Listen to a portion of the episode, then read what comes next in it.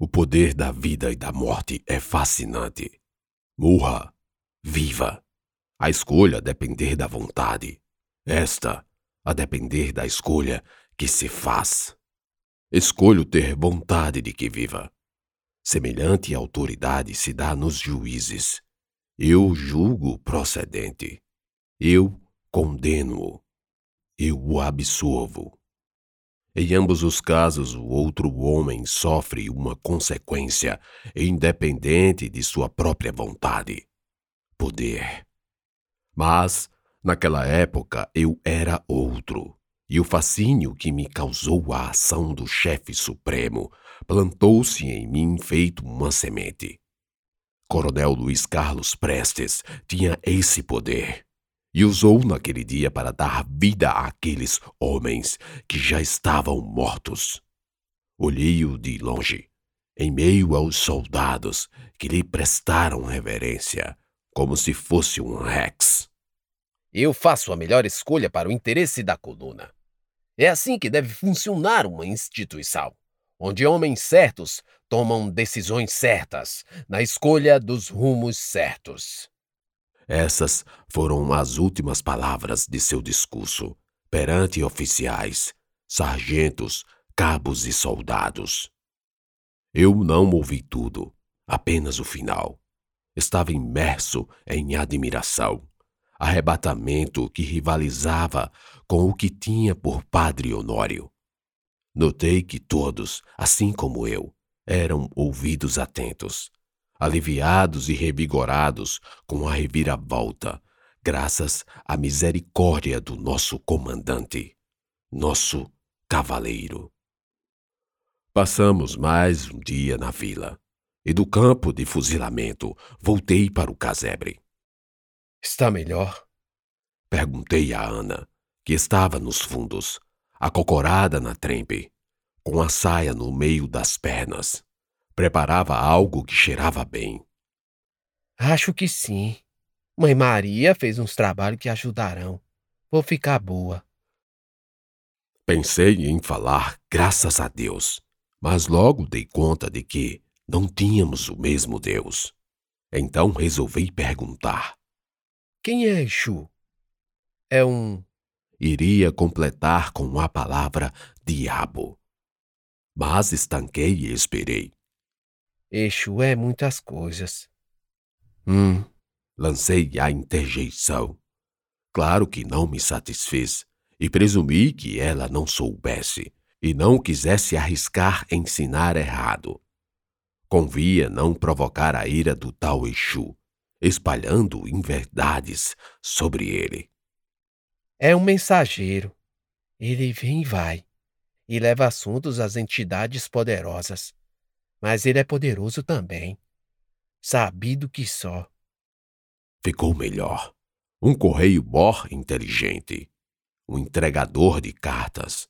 Nada obstante quisesse saber mais. Ele é mau ou bom? Perguntei, e ela respondeu: Depende. Você é mau ou bom? Que coisa! Aquela pergunta quebrou minhas pernas. Via-me como alguém bom, e na pior das hipóteses, não era mal. Então arrematei, não sem hesitação no início, dizendo: Sou bom. Então, para vós me ser, ele é bom. Mas não se engane, mal e bem tem em todo lugar, e essa luta é mais velha que o pecado, como se diz por aí. E já ouvi lendas de que Xu guerreou, enganou, ajudou também mas fez tudo que o homem faz, inclusive matar. Eu matei aquele. Não tive coragem de terminar a oração. Titubeei. Fechou-se o tempo. Ana se calou e virou o rosto para o fogo. Estufou as bochechas e assoprou, cerrando os olhos para evitar as faíscas. Pois eu matava de novo.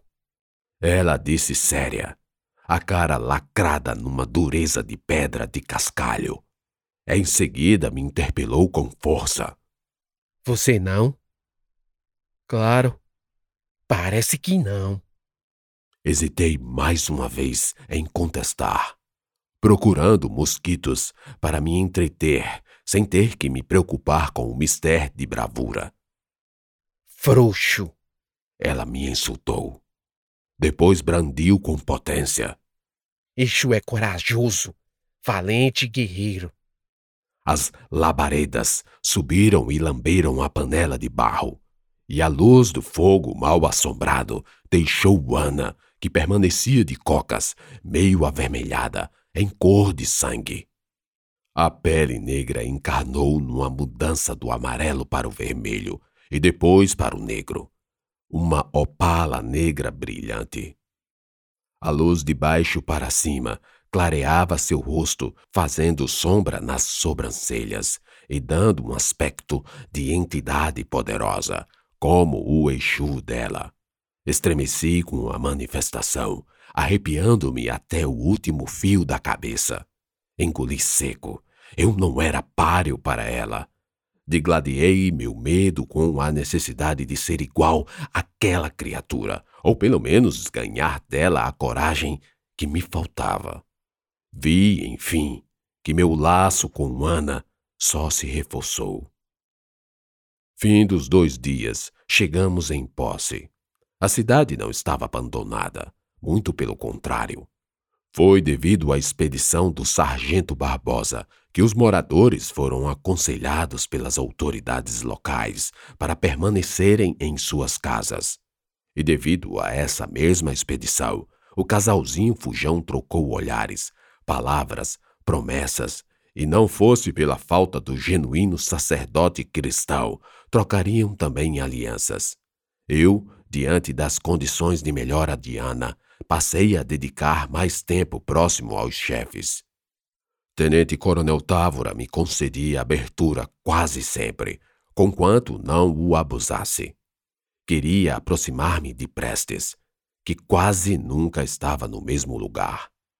Num dos dois dias que passamos em posse, aproveitamos a falha, dias sem marcha, para lavar as roupas com água fervente.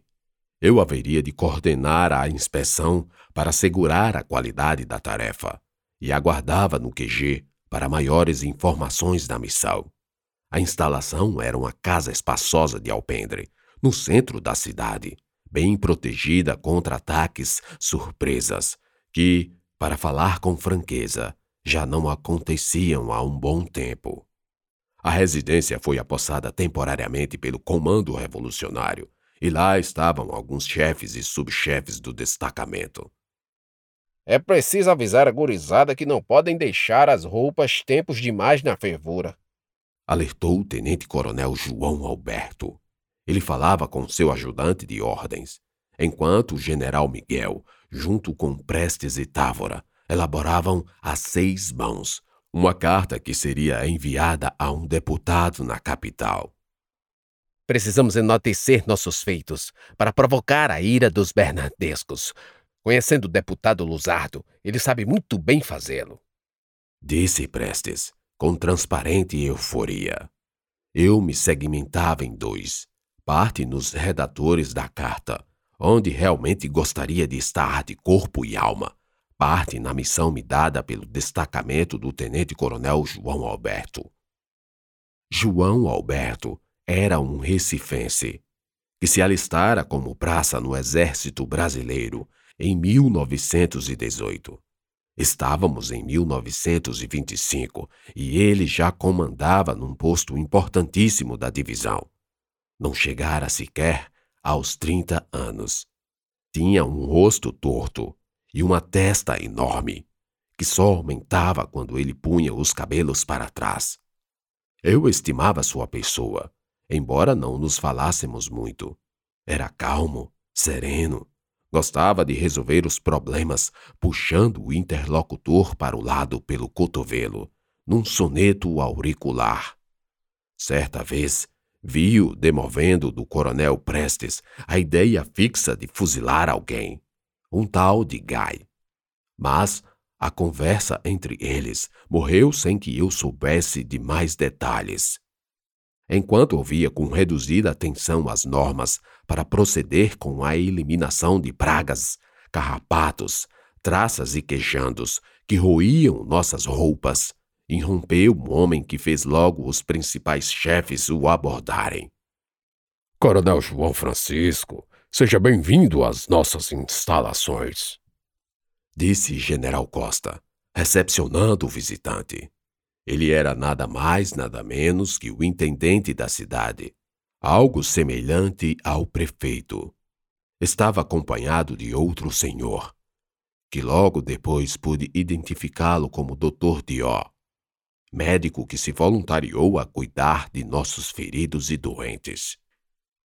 Fiquei por ali, curioso nato que sou, fingindo dobrar uniformes e pescando assuntos do interesse da coluna naquelas bandas.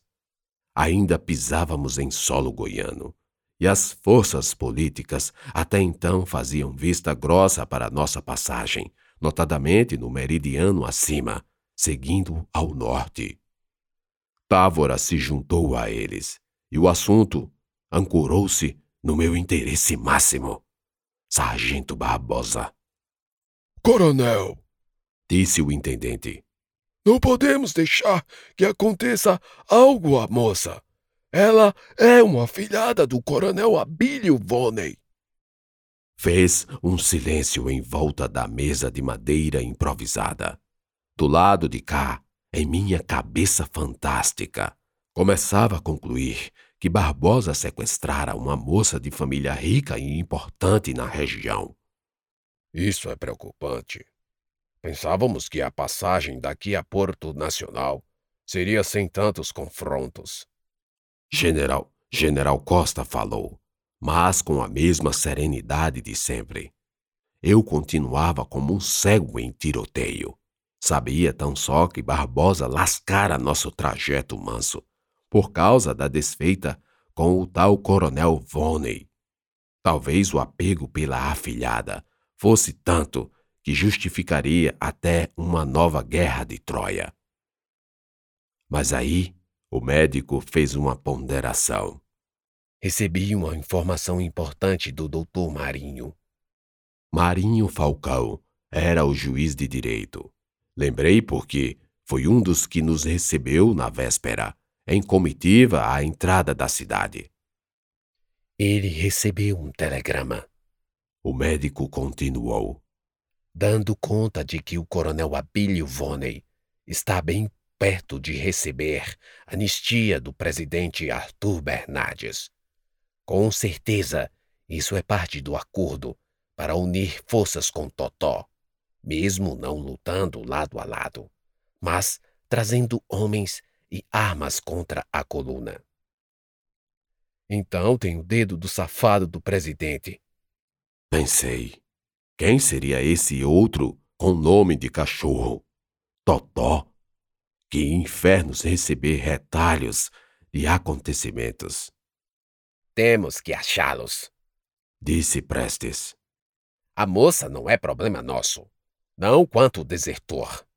Mas, se acontecer alguma coisa, Abílio vai usar o infortúnio como pretexto para apoiar os governistas e nos atacar.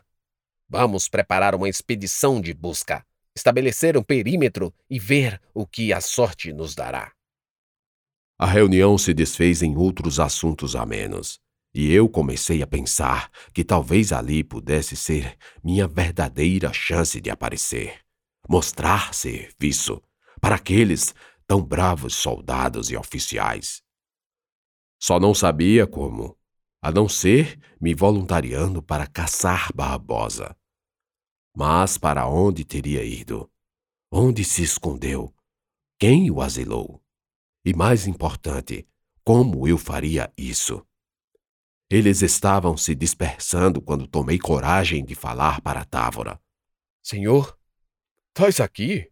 É bom cuidar logo de acabar com essas pragas o mais rápido possível. Não podemos passar muito tempo parados. Sim, senhor. Falei e estremeci, estacionando. Pois não? Ele perguntou, me vendo parado, quando acabara de me exortar celeridade. Senhor, é que eu. Eu posso achar o sargento Barbosa. Você? Como?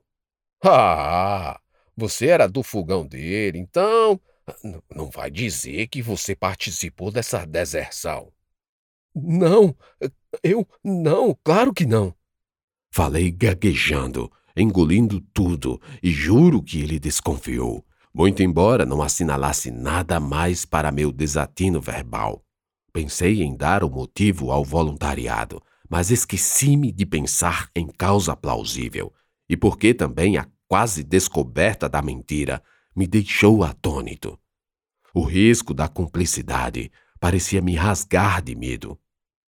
Bora, Cristão, desembucha! Como é que tu vai buscar o fujão? Pensa, diabo. Vamos. Limpei a garganta, lembrei da minha parceira de enroladas e falei: Ana. Ana sabe onde ele. Quer dizer, ela acha que sabe. Ouviu coisas no fogão, enquanto fazia nossos preparos. Algo sobre uma moça branca que viria ao nosso acampamento, sob os cuidados do sargento. Ele não acreditou. Certeza mais que absoluta que não acreditou em mim. Mas Juarez Távora percebia minha vontade em ajudar, porque o espírito florescia e transpirava em mim, e eu queria ser importante como eles. Tudo bem, ele disse. Mas não posso permitir que Vosmecê comande pelotão. Prestes não concordaria com isso. Ademais, acho até que ele não irá concordar a princípio. De toda maneira, pegue alguma arma, algum mantimento, sei lá. Se prepare e vá. Eu me viro aqui. Ele deu uma tapinha no meu ombro e sorriu ao terminar de falar. Eu, para falar a verdade verdadeira, não fazia ideia de como caçar alguém e, a princípio, não tensionava procurar o casal de pombinhos. Eu só queria receber um desafio, uma prosa pronta para contar sobre mim, mesmo que o relatório da missão se resumisse à frase: falhei, mas tentei, o que seria o mais provável. Também era muito provável que Távora já soubesse disso. Depois de Padre Honório, ele seria o segundo a conhecer bem minha natureza de mentiroso e artista inveterado.